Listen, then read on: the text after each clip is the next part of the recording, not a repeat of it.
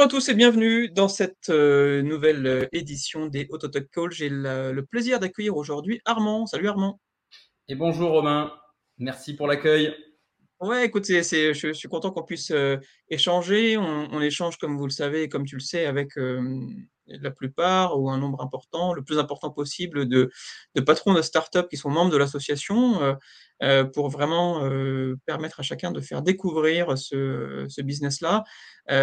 Et, te concernant, on est dans un contexte effectivement de digitalisation et de bascule plus globale du secteur automobile dans la, dans la tech. Euh, et le fait de vendre des bagnoles, on, ne vendra plus des bagnoles en 2022 euh, euh, jusque comme on le faisait encore dans les années qui précèdent. Et c'est vrai que le, le point commun entre tous les clients, c'est qu'ils viennent tous avec un téléphone portable, avec un smartphone qui est connecté. ils trouvent euh, le point de vente, le véhicule, ils étudient le véhicule, ils comparent les offres. euh, vraiment, tout se fait maintenant euh, majoritairement en digital, dans tout ce qui précède l'achat du véhicule. Et je crois que tu as développé une solution qui effectivement travaille ou, propose des solutions dans ce sens-là. Alors, eh, eh, je, je pose toujours cette sempiternelle question parce que qu'on soit dans l'autotech ou qu'on soit dans d'autres secteurs d'activité, dès qu'on entreprend, il faut qu'on résolve un problème. Et donc, si on ne résout pas de problème, on ne fait pas de chiffre d'affaires. Donc, quel est le chiffre, quel est le, quel est le problème que tu résous à travers ta solution? Est-ce que tu peux nous présenter voilà, un petit peu l'origine de cette solution-là et, euh, ce que tu proposes? Avec plaisir, merci, euh, merci Romain. Déjà, merci euh, à France Autotech pour l'invitation. C'est toujours un plaisir d'échanger avec euh, l'association qui a un beau dynamisme et qui nous soutient à tous. Donc déjà, c'est important de souligner quand même cette belle énergie qu'on a en France. Donc effectivement, donc pour répondre à, cette première question, bah, nous, de quoi on est parti? C'est un peu ma, ma, ma, ma démarche depuis toujours. Hein. Je, je pars toujours finalement d'un- d'une vraie problématique métier.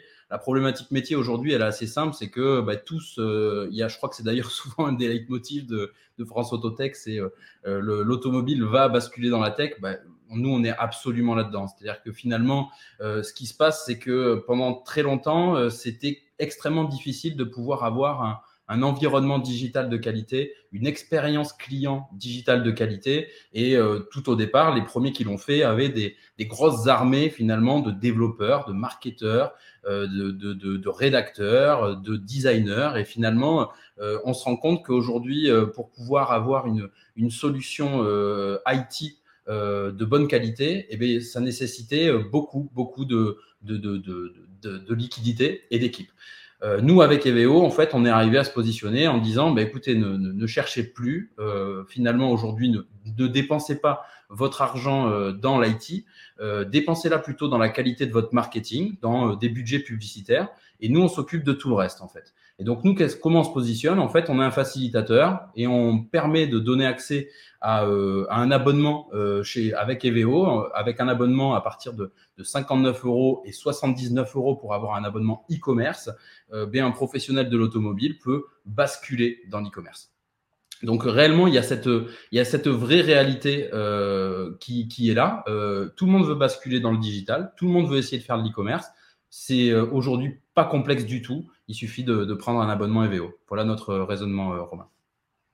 Écoute, c'est, euh, j'imagine, très intéressant. Alors, c'est vrai que euh, on, on, constate souvent euh, que dans l'ADN, euh, c'est un mot que tu as prononcé quand on a préparé un peu cet entretien-là, euh, cette notion euh, ADNique est très importante et on sait que euh, chez les constructeurs, il y a euh, l'ADN est très présent parce qu'il faut euh, en permanence se renouveler, euh, trouver de nouveaux modèles, de nouveaux designs, euh, de, nouveaux, euh, de nouvelles propulsions, euh, de nouvelles de nouveaux noms, enfin en tout cas, il, faut en permanence se réinventer. Et, finalement, c'est une, une, valeur qu'on trouve beaucoup moins dans la distribution, parce que par définition, un, un distributeur, en fait, distribue des, des, des, véhicules qui ont été développés, qui ont été conçus par le constructeur. Alors, est-ce que tu, tu, arrives malgré tout à emporter avec toi euh, à convaincre, à, à, faciliter euh, cet onboarding, parce qu'effectivement, cette démarche que tu évoques, qui est qu'avant, il fallait des, armées de designers, de développeurs, maintenant, c'est plus le cas. Euh, C'est-à-dire que maintenant, il n'y a plus vraiment de, de barrières à l'entrée au fait de digitaliser. Mais est-ce qu'il est-ce que tu identifies qu'il y a encore des barrières euh, des barrières, on va dire, en termes de mindset, en termes, en termes de, lo de logiciel de pensée, euh, et, comment est-ce que tu pourrais aider euh, les autres entrepreneurs qui, justement, s'apprêtent à commercialiser les solutions auprès des distributeurs, à, quel conseil tu leur donnerais? Alors, c'est, disons que le, je pense qu'il y a quand même là, on a, on a, senti un vrai virage il y a ces dernières années, et, vraiment, je pense que on a, euh, on a une, acceptation de, cette digitalisation qui, s'est faite récemment. Euh, moi, finalement, quand je j'aime bien partir d'une vieille histoire. Hein, euh, moi, il y, a, il y a une quinzaine d'années, je vendais des voitures. Euh, je vendais des voitures, j'ai mis en place des, des, les premiers postes de, de, de, de web seller à l'époque. Donc, euh, euh, c'était chez Renault Retail Group, donc c'était une grosse entité. Et finalement, je me suis rendu compte que bah, on était très rare, c'était très rare d'avoir des, des, vendeurs qui avaient cet affect pour le digital. Le Bon Coin arrivait à peine à, à vendre ses premières voitures d'occasion. Les annonces, c'était moi qui avais choisi de les avoir. Et en fait, le, le marché a, a pris du temps pour se digitaliser et que finalement l'acceptation soit faite tant par le client que par le professionnel. Et aujourd'hui, en fait, euh, bah, clairement, on a une acceptation qui est des deux côtés. C'est-à-dire que quand on fait euh, des études et qu'on on voit que bah, c'est un tiers, voire plus, euh, de, clients particuliers qui se disent prêts à acheter une voiture en ligne, que de l'autre côté, les professionnels, eux, aujourd'hui, se sont retrouvés complètement limités quand on l'a vu par le, le, confinement. Hein, le confinement, le confinement c'est un, un, gros accélérateur du digital. C'était un gros accélérateur et puis ils se sont rendus compte en fait qu'ils ne, ne, pouvaient rien faire, qu'ils étaient complètement bloqués et qu'en fait ils étaient absolument tributaires uniquement des infomédiaires en fait. C'est-à-dire que leur seul marketing qui a existé pendant euh, très longtemps, on, parle de VO par exemple, si on se concentre vraiment principalement sur le VO, euh, le véhicule d'occasion, on se rend compte que ben, ils diffusaient leurs annonces sur euh, des annonces, sur des sites d'annonces, Le Bon Coin, la Centrale pour ne pas les citer, qui permettent de générer du trafic et c'est une bonne chose. Mais par contre, leur site avait été mis de côté. Et en fait, il y a eu un retour à, à cette volonté d'avoir quelque chose d'indépendant et de dire si je communique avec mon client, je lui dis, bah, euh, je voudrais que tu puisses prendre commande, me la bloquer, voir euh, définir euh, le montant de ta livraison, voir un certain nombre d'informations de, complémentaires. Ben, finalement, c'était impossible. Et il y avait uniquement quelques micro-pourcentages en France qui étaient capables de répondre à cette demande-là. Et en fait, ce micro-pourcentage a, a, évolué d'un coup. Et, et, donc, ce qu'il y a, c'est et au-delà de tout ça, tous les autres ont compris qu'il fallait qu'ils se digitalisent et qu'ils aient un, une vraie relation avec leurs clients de qualité sur leur propre environnement. Et ça, c'est ce qu'on propose. C'est pour ça qu'on est parti dans, dans cette démarche-là. Et, et, donc, nous, on a ce, positionnement de proposer euh, du coup le, le, le meilleur de l'e-commerce automobile sous forme d'abonnement. Et ça, c'est euh, le modèle qui se fait, s'est fait en, dehors du, marché, qui, a été fait par Shopify, par exemple. Hein, si, si, si tu, tu, vois, tu connais cette technologie, Romain. Oui, bien sûr, Shopify, c'est très connu. Mais je, fais un parallèle aussi, si tu veux, avec, euh, avec l'hôtellerie, parce que finalement, le fait de disposer de sa propre euh, solution de digitalisation et de vente permet aussi de capter ses clients, de, euh, et, de valoriser en fait ses clients, donc de valoriser son, fonds de commerce. dans l'hôtellerie, beaucoup d'hôtels indépendants ont été amenés à utiliser Booking, et en fait, Booking te rend service, te rendait un service au tout début, puisqu'ils se sont mis à vendre effectivement euh, uniquement les, les, chambres qui étaient en stock et qu'ils n'arrivaient pas à vendre. Et puis finalement, les hôteliers se sont retrouvés beaucoup dépendants de Booking, au point que lorsque tu es amené à céder ton, ton, ton, hôtel, tu as une difficulté à valoriser le fonds de commerce parce que tout passe par un intermédiaire. Et donc, euh, le banquier euh, de la partie adverse explique parfois en te disant, mais finalement, si vous vous faites déréférencer de Booking, vous perdez 80% de votre chiffre d'affaires, donc votre fonds de commerce n'a pas de valeur. Et, alors, et tu te retrouves avec des hôteliers qui, en fait, opèrent euh, des, des, hôtels parfois avec des centaines de chambres, avec euh, des, un staff incroyable, avec des coûts, des frais incroyables, et on leur explique que leur fonds de commerce a été au contraire, malgré le chiffre d'affaires qu'ils font, dévalorisé par le fait d'avoir un intermédiaire. Donc cette notion d'infomédiaire et d'intermédiaire, euh, finalement, peut te rendre service à court terme, mais peut se retourner contre toi à long terme. Et donc ta solution, toi, permet au contraire à ces distributeurs-là de, gérer leurs clients en direct et donc de valoriser finalement leur pouvoir d'attraction et leur travail commercial. Tout à fait, ouais. C'est une vraie culture d'indépendance. Hein. C'est-à-dire que hum, c'est très bien. C'est-à-dire qu'aujourd'hui, euh, on ne peut pas, euh, on ne peut pas se voiler la face et ne pas euh, avoir conscience de la puissance des, sites d'annonces hein, qui permettent de générer vraiment de vrais trafics, de vraies transactions et de vrais commerces. C'est une vraie réalité. mais par contre, à l'inverse, c'est de pouvoir se dire, bah, aujourd'hui, si j'ai envie de faire mon propre marketing, d'avoir des, des, solutions innovantes, que je puisse le faire de manière indépendante. Tu vois, par exemple, nous, avec EVO, en quelques clics, tu peux générer un code de réduction et donc tu vas pouvoir, dans ton tunnel de, conversion, comme sur n'importe quel site e-commerce, soit choisir d'offrir les frais, d'offrir la carte grise, d'offrir de, de, des accessoires ou des services complémentaires. Euh, tu vas pouvoir faire des promotions pour euh, le, Black Friday, par exemple. Et en fait, tout ça se fait en quelques clics et très facilement. Donc, il y a une vraie culture e-commerce. Et la culture e-commerce, c'est quelque chose qui permet d'avoir une volonté de conversion. Et, euh, ça, du coup, jusqu'à présent, on s'est rendu compte que la meilleure des conversions quand on était sur la partie véhicule d'occasion, quand c'est un site d'annonce, ben, tout simplement, on fait décrocher un téléphone. C'est ce qui se faisait le plus.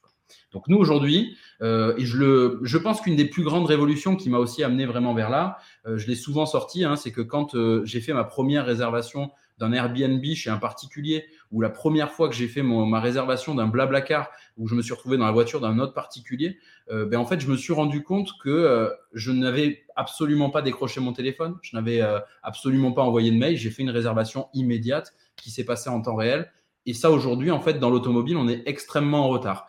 Euh, et nous, avec EVO, c'est notre volonté de pouvoir arriver à l'expérience temps réel sur les plateformes proposées à nos clients. C'est vrai que dans le digital, en tout cas, c'est très naturel pour des startups du digital d'être obsédés par le taux de conversion. C'est vraiment ce qui drive énormément euh, les choix de publicité, euh, les, mots qu'on emploie, les couleurs qu'on emploie, les, images qu'on emploie, tout, le parcours digital en ligne est scruté à toutes ces étapes pour arriver justement à, ce que dans, chaque étape, euh, on optimise les taux de conversion où tu passes d'une étape à l'autre et pour au final faire plus de ventes.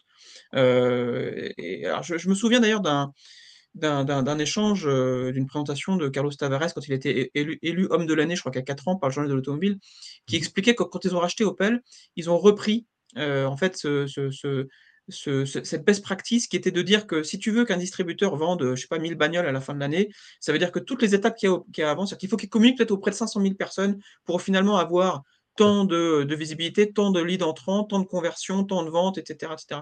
Et, finalement, on, retrouve ça dans le digital, euh, mais avec une, avec une, une, vision où on n'est pas au client, on n'est pas les gens au téléphone. Effectivement, euh, on a les gens au téléphone peut-être pour des aspects euh, pratico, logistiques, administratifs, mais la vente se fait véritablement sans forcément qu'il y ait d'échanges, en tout cas oraux, mais il peut y avoir des échanges écrits. On a des startups dans France Autotech qui font ça très bien. Je pense à Iconcilio, je pense à, à Middeal qui arrive à closer et à vendre des bagnoles 24 sur 24 dans le monde entier, en provenance de leads qui viennent du monde entier. Euh, grâce, à, cette techno-là. Alors, est-ce que tu peux nous expliquer, tout à l'heure tu me parlais un peu de sport auto, euh, moi j'ai travaillé quelques années dans le sport auto, dans les 24 heures du Mans, on a ça en commun. Est-ce que tu peux m'expliquer un peu les, différentes étapes, un peu quel est ton parcours déjà, parce que tu as bossé en agence visiblement, quel est ton parcours et comment tu as eu l'idée de, DVO et comment tu as fait après progresser effectivement euh, ton, business? Avec plaisir. Merci Romain.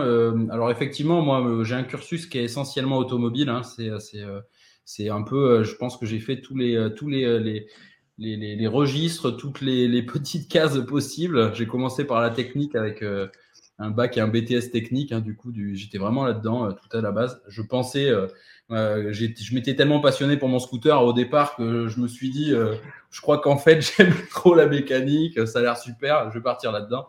Bon, il s'avérait que j'étais vraiment pas un très bon mécano. Donc, du coup, au final, j'ai pris un peu de recul. Je, je me suis rendu compte que le commerce c'était plus ma cam. Donc j'ai continué euh, dans le commerce, j'ai fait euh, l'ESCRA euh, et une école de vente Renault avant de rentrer du coup pendant cinq ans en vente VO, un peu de VN, beaucoup de secteurs, un peu de magasins, un peu de parcs, etc. J'ai fait un peu de tout en, vente de, véhicules. J'ai eu une relation très forte avec le réseau secondaire en étant sur le secteur. C'était quelque chose d'important pour moi, cette différence entre le secondaire et le, et le, primaire.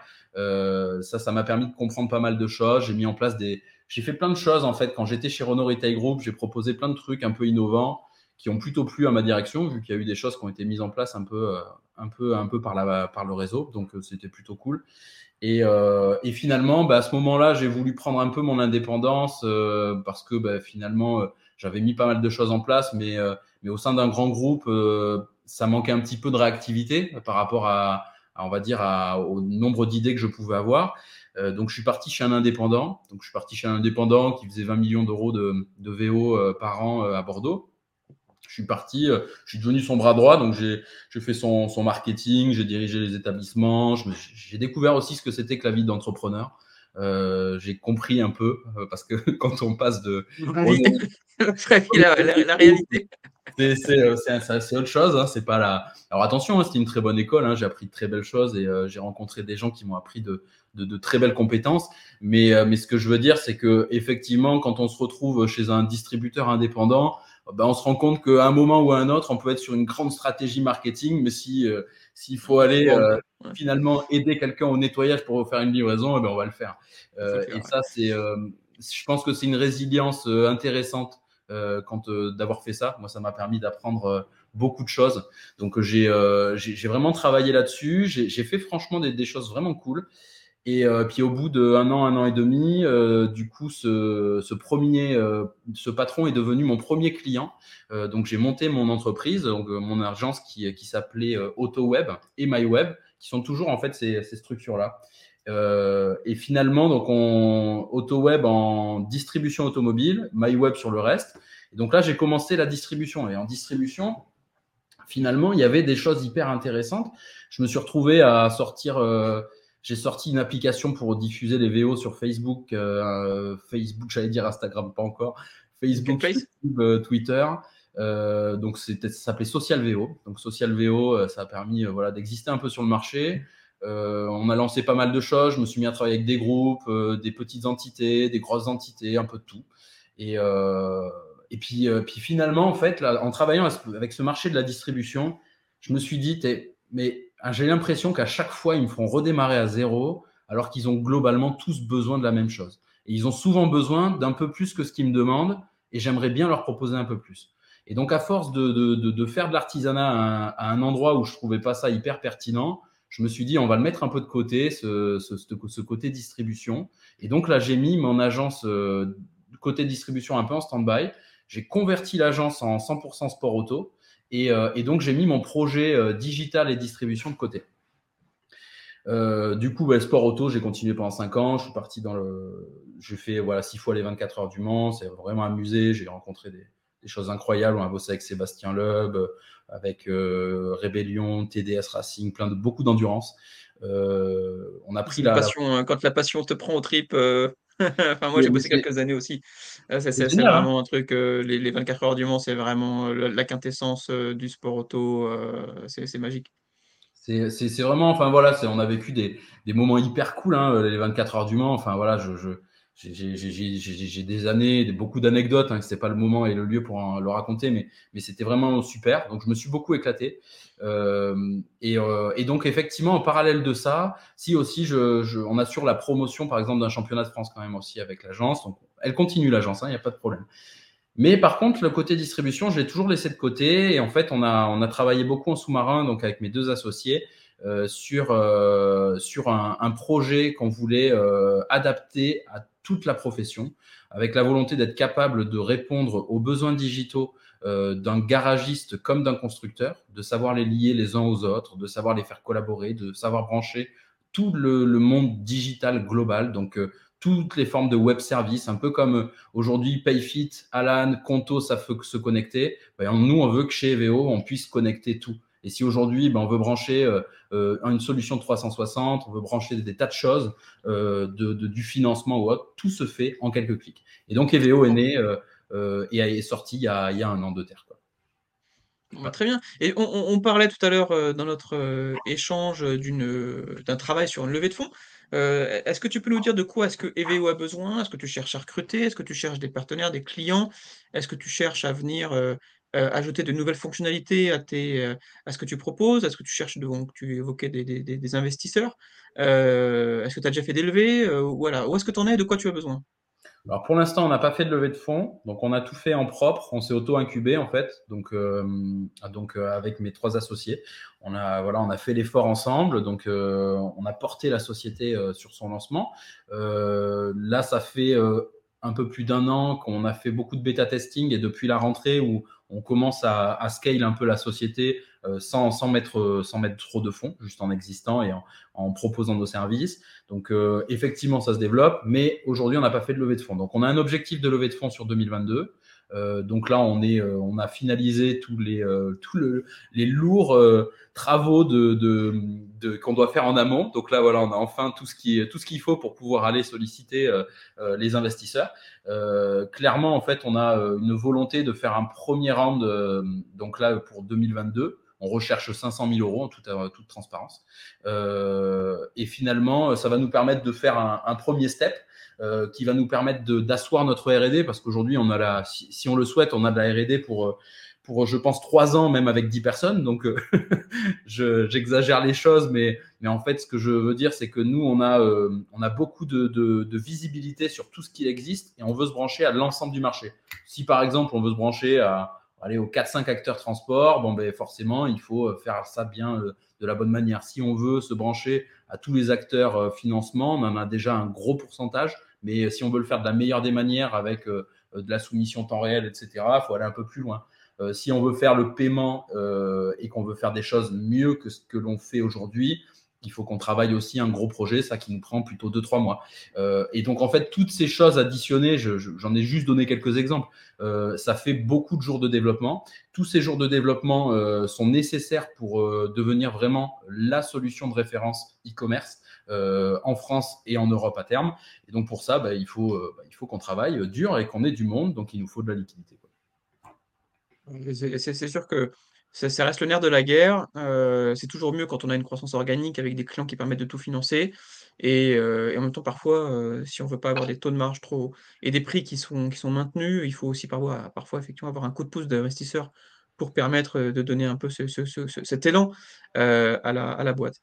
Alors, quand on, on, voit une solution comme la tienne, effectivement, on, cherche à sensibiliser un peu les, clients à, comment est-ce que euh, soit la concurrence évolue, soit ici, euh, comment les, constructeurs sont aussi amenés à évoluer, parce qu'on sait que les constructeurs jouent un rôle, euh, ont une politique qui, bouge beaucoup en ce moment et qui, du coup, est déterminant pour les distributeurs. mais comment est-ce que toi, tu vois la distribution là entre 2022, 2025, même après? Comment est-ce que comment ton outil peut s'inscrire justement dans ce changement et, comment tu vois euh, le monde de la distribution euh, euh, automobile évoluer dans les, prochaines années? Bah, je doute. De toute manière, hein, toujours la même démarche, et celle que tu as donnée en introduction. Hein, il faut partir du besoin de l'utilisateur. Hein, l'utilisateur final, c'est un conducteur. Et le conducteur, lui, tout ce qu'il veut, c'est de l'expérience fluide. C'est-à-dire que quand on regarde les dernières études et, et qu'on voit qu'il faut en moyenne 1h10 euh, sur un site constructeur pour avoir une réponse sur une demande d'essai. Euh, et qu'au final, pour les avoir moi-même tous testés les uns après les autres sur tous les constructeurs, on se rend compte que 90% renvoient vers le distributeur. Je pense qu'en fait, le pont constructeur-distributeur doit être euh, accru. Et clairement, en fait, l'IT le permet. C'est-à-dire qu'aujourd'hui, si on nous met à disposition des web services constructeurs pour les afficher et les mettre à disposition des sites distributeurs pour que l'expérience soit meilleure, et si sur les sites constructeurs, on propose une meilleure expérience plus en lien avec les distributeurs, ben, il n'y aura qu'une seule personne qui sera vraiment euh, aidée, c'est le consommateur final. Et ça, je pense que c'est essentiel et ça va se faire là dans les, années à venir. Du moins, c'est, ce que je, je préconiserai euh, clairement à la distribution et aux constructeurs. Tu, devrais même pouvoir dire, euh, je, on est vendredi après-midi, je suis à Rennes, je veux, essayer un 3008 demain samedi, à Rennes. Je voudrais pouvoir finalement même avoir un planning, de toutes les 3008, disponibles à l'essai entre 15h et 16h, entre, les cours de judo et de poney, de ma fille et de mon fils, pour essayer la bagnole, plutôt que de devoir remplir un formulaire et espérer être rappelé la semaine qui suit euh, en n'étant même pas sûr effectivement qu'un véhicule soit dispo et que quand tu arrives, c'est pas la bonne finition, etc. etc. Donc, de la même façon que parfois, euh, certains utilisent dans leur signature de mail effectivement un outil qui permet de prendre un rendez-vous directement, donc un, outil en fait qui est connecté à leur agenda, il faudrait même qu'on en arrive là finalement. Quand tu parles de relations entre constructeurs et distributeurs, si on veut vraiment que l'expérience client soit la meilleure, il faut même qu'on en arrive là avec même avoir des photos, la finition euh, du véhicule à l'essai et de pouvoir le booker.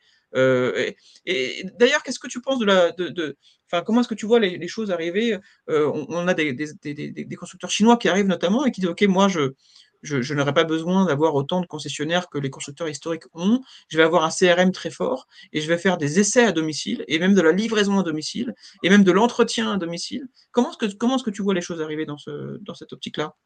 Ah, Je pense que le vieux monde doit se réveiller. Euh, je pense qu'il n'y a pas le choix en fait. Hein. C'est-à-dire que quelque part, ils ont absolument raison, mais est-ce que c'est quand même assez aberrant, moi je trouve, qu'on doit en arriver là pour commencer à se poser la question est-ce qu'il faut le faire? Pour moi, c'est une évidence. Euh, c'est une évidence que euh, là, je suis dans mon bureau, je suis à, à, Bordeaux, je, veux, je veux pouvoir faire un essai à côté et, et, je veux pouvoir booker de manière certaine. C'est complètement incroyable de se dire qu'il faut pouvoir téléphoner, se dire qu'ils vont, la majorité des cas, nous dire venez quand vous voulez, que vous allez venir et que vous aurez une expérience qui sera médiocre d'accueil, hein, parce que alors que vous avez demandé par rapport à un créneau sur le planning, c'est ce que je veux dire aujourd'hui, c'est que c'est euh, on n'a pas. C'est toi qui as bossé, c'est toi qui as bossé euh, des années et des années en distribution qui en parle. C'est pas, ah c'est pas, quelqu'un qui ne connaît pas le métier. Ah non, mais c'est une certitude. Je aujourd'hui, en fait, on n'a pas le choix et c'est une évidence. Et, et, quelque part, en fait, euh, je trouve ça dingue que moi j'ai pas mal d'amis à moi qui ont déjà fait travailler pour des des, en tant qu'essayeur pour justement des distributeurs chinois qui, qui, qui, qui débarquent sur le, le territoire français. L'expérience, elle est correcte, mais elle n'est pas folle, mais, euh, mais elle est déjà, ce que je veux dire, elle a la, démarche de le faire. Nous, aujourd'hui, on veut le faire chez, euh, chez un constructeur euh, traditionnel. Euh, bah, finalement, c'est un, peu, un peu plus compliqué. Hein. Là, par exemple, je viens de tester cette semaine, j'ai vu qu'on pouvait avoir la possibilité de, de, de, faire un tour avec un ambassadeur sur la Lamy chez Citroën. et finalement, j'ai trouvé ça super sympa et effectivement, il y avait l'air d'avoir un truc en temps réel. Bah, l'expérience a été un échec. Euh, et donc, euh, moi, je suis vraiment en veille euh, extrêmement active là-dessus et je veux qu'on puisse proposer facilement à tout particulier d'avoir une expérience de ce niveau-là. Et pour cela, bah, il faut que les distributeurs l'aient à dispo et que les constructeurs acceptent de, brancher tout cela comme il le faut. Nous, ce qui est certain, c'est qu'on œuvre en ce sens pour que les distributeurs puissent le proposer. Et quand les constructeurs seront prêts à, accueillir cela sur tous leurs dispositifs, ben, ça sera ça sera, euh, ça sera parfait parce que c'est ce qu'il faut faire. c'est très intéressant. Et, on, a dans France Autotech euh, une boîte qui s'appelle UX2, qui est une filiale de la Squadra, qui est une agence d'événementiel automobile que je connais bien pour y avoir travaillé quelques années, et qui fait justement ce genre de choses, des, démonstrations à domicile, jusqu'à la livraison, jusqu'à la mise en main. Hein. La mise en main, en fait, est aussi une étape qui trop souvent a été a été sous-estimé dans l'importance de l'expérience client, la mise en main d'un véhicule. Aujourd'hui, en plus, tellement plus les véhicules sont tech, plus c'est important. Donc, donc cette étape-là, effectivement, est très importante. Et, et c'est vrai que quand on, quand on structure ou restructure une boîte, plutôt que de vouloir améliorer les choses, parfois on se demande même, on se dit, OK, on aborde les choses en se disant, mais qu'est-ce qu'on garde? La question, c'est aujourd'hui, euh, je pense que quand les, les, les, importateurs étrangers arrivent euh, sur un marché européen, ils se disent mais finalement euh, de quoi j'ai besoin quoi? De quoi j'ai besoin pour vendre? De quoi j'ai besoin pour avoir une bonne expérience? Donc est-ce que je garde cette habitude de faire des grandes cathédrales? C'est un, un, sujet quoi. C'est un sujet. C'est pas un sujet hein. qu'on c'est pas une question qu'on se posait il y, a, il y a 5 ans ou 10 ans. c'est une, question qu'on se pose maintenant hein, parce que effectivement c'est des gros investissements. et est-ce que est-ce que le client en a besoin quoi? Le moment émotionnel. Euh, qu'on a toujours revendiqué pour euh, livrer un véhicule? Est-ce que ce moment émotionnel, il doit être fait dans une cathédrale? Ou est-ce qu'il ne peut pas être fait à domicile ou dans un mobility center euh, qui soit multimarque? Je ne sais pas comment les choses peuvent évoluer. Moi, je ne suis pas devin. Mais tu as utilisé la, notion d'ancien monde. c'est une notion qu'on qu'on utilise avec des pincettes parce que je, je, voudrais, moi, j'aime pas opposer l'ancien nouveau monde. Un peu, je voudrais pas qu'il y ait une notion euh, un peu péjorative là-dedans. Mais, mais, mais, par contre, il y a un vrai sujet d'évolution, de changement, de résistance au changement. Euh, et, il y a une notion aussi beaucoup de, de, de euh, Enfin, il faut, il faut pas être orgueilleux. En fait, l'orgueil c'est le pire dans le business. Il faut pas être mmh. orgueilleux. Il faut, il faut au contraire être obsédé par son client. et il faut pas être orgueilleux. Romain, moi là-dessus, je rebondis parce que, en fait, quand je dis que, que le vieux monde doit se réveiller, c'est vraiment euh, très tempéré ce que je dis par là. C'est que finalement, quand je parle de nouveau monde, c'est finalement euh, des entités qui ont quand même très peu d'années d'existence et euh, qui ont réussi à quand même inonder plusieurs marchés. Euh, en construisant des voitures depuis bien moins longtemps que tout ce vieux monde que dont je discute, et qu'aujourd'hui, en fait, les recettes, on les a. Tu vois, là, par exemple, j'ai, moi, j'ai une démarche, j'ai, ben, pas, il n'y a pas longtemps, j'ai rencontré un jeune vendeur qui est au GNFA en train d'apprendre à vendre des voitures. Et quand, euh, quand je lui ai demandé, alors, et qu'est-ce qu'on t'enseigne sur le digital et l'automobile et la relation commerciale avec un, avec un client par le digital, il m'a dit, ben, on n'en parle pas du tout. Et en fait, c'est assez. Quand même en, 2021. C'est assez généralisé. Ce que je veux dire, Romain, c'est que euh, euh, c'est assez global. Et en fait, je pense que il y a besoin tout simplement de se dire qu'on a d'extrêmes, de très très bons éléments euh, dans les réseaux euh, existants. Euh, je connais que trop bien des patrons de groupe qui mouillent la chemise comme personne. Moi, je, je, je citerai aveuglément un groupe pour qui j'ai beaucoup de respect, qui est le groupe Chanoine, un groupe qui est dans l'Ouest parisien avec qui je travaille depuis de beaucoup d'années. J'ai travaillé avec le, papa qui est décédé, qui était président du groupement des concessionnaires Renault. Euh, aujourd'hui, c'est le, fils qui a été le plus jeune concessionnaire à récupérer le bébé. Et en fait, aujourd'hui, je, sais que ces grands groupes-là, euh, ça, c'est un, c'est un, que ça soit un groupe qui fasse 50, 100 millions ou même un milliard. Euh, en fait, ce qui est certain, c'est que eux, ils ont la capacité de se réinventer.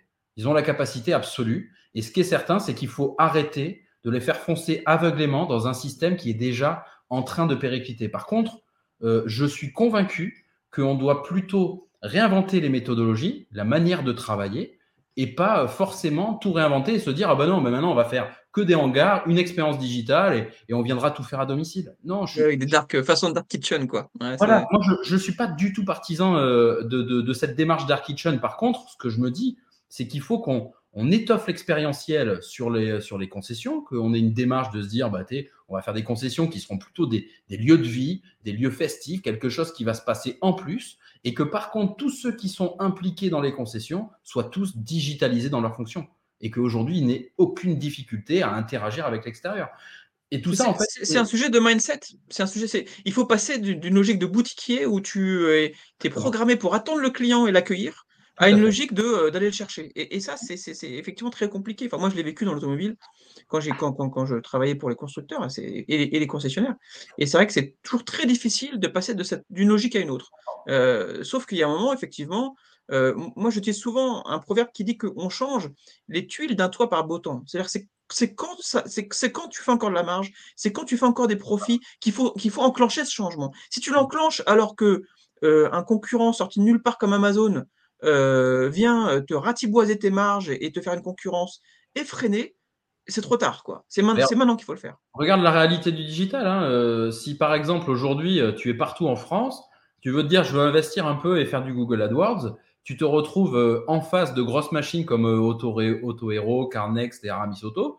Et, clairement, bah, tu dis ah, comment je fais mon beurre? Et donc au final, tu vas essayer de trouver la petite le petit positionnement qui va te permettre de ne pas être en grosse concurrence avec des acteurs qui dépensent aveuglément des sommes. Et en fait, eh c'est valable de manière générale, en fait, que ça soit au niveau constructeur ou au niveau distributeur, les grosses entités euh, ne doivent pas euh, finalement venir atomiser tous les petits commerces.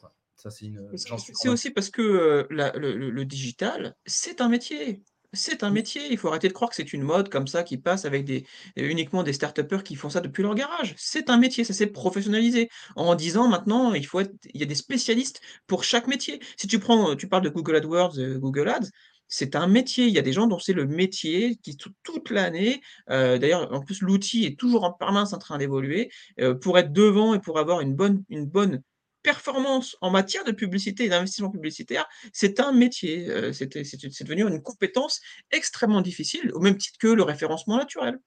Euh, et, ça, effectivement, la difficulté, c'est que si tu tardes trop à basculer dans, cette, euh, dans, ce, dans ce nouveau monde, à basculer dans ces changements-là, c'est-à-dire que tu tardes à apprendre ces métiers-là tu, tu, tu tardes, tu retardes l'investissement, tu retardes l'acculturation, tu retardes l'apprentissage. Et donc, tu prends du retard, tu prends du retard. Et donc, des gens comme toi, voilà, à travers tes différentes entités, là, on parle des VO, mais effectivement, à travers les agences que, dont tu disposes, il faut absolument basculer dans ce nouveau monde-là, au moins pour commencer à apprendre. Parce que euh, ça prend du temps. On ne bascule pas facilement. Et si on veut pas apprendre et qu'on sous-traite tout, et eh ben, ça veut dire qu'on ne fait plus en interne et qu'on est dépendant d'intermédiaires. Et il faut absolument trouver des acteurs des bons partenaires et que chacun euh, grandisse ensemble. tout à fait.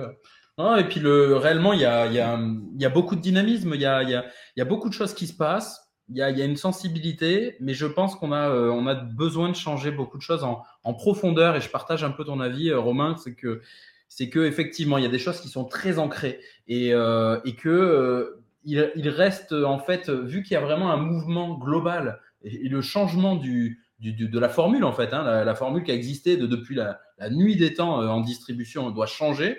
Donc il faut, euh, il faut le travailler euh, au cœur. Donc ben, pour l'instant, on va, on va donner l'exemple avec avec le changement sur, sur une, partie. Et puis, je pense que le, reste viendra par la suite. Bah, très bien. Bah, c'était un plaisir d'échanger, Armand. Je vois que tu œuvres au quotidien pour accompagner les professionnels dans, cette, euh, dans, cette, dans ce changement, dans la recherche de meilleures performances aussi, hein, parce que le changement n'est pas forcément que négatif. Au bout du changement, il y a aussi de meilleures marges, plus de ventes, plus de visibilité, plus d'indépendance. on est dans des dans des, euh, dans des rapports de force. Et donc, euh, ce rapport de force, euh, et ben aujourd'hui, c'est sur le digital qu'il se, qu'il se joue. Pas que, mais quand même beaucoup sur le digital.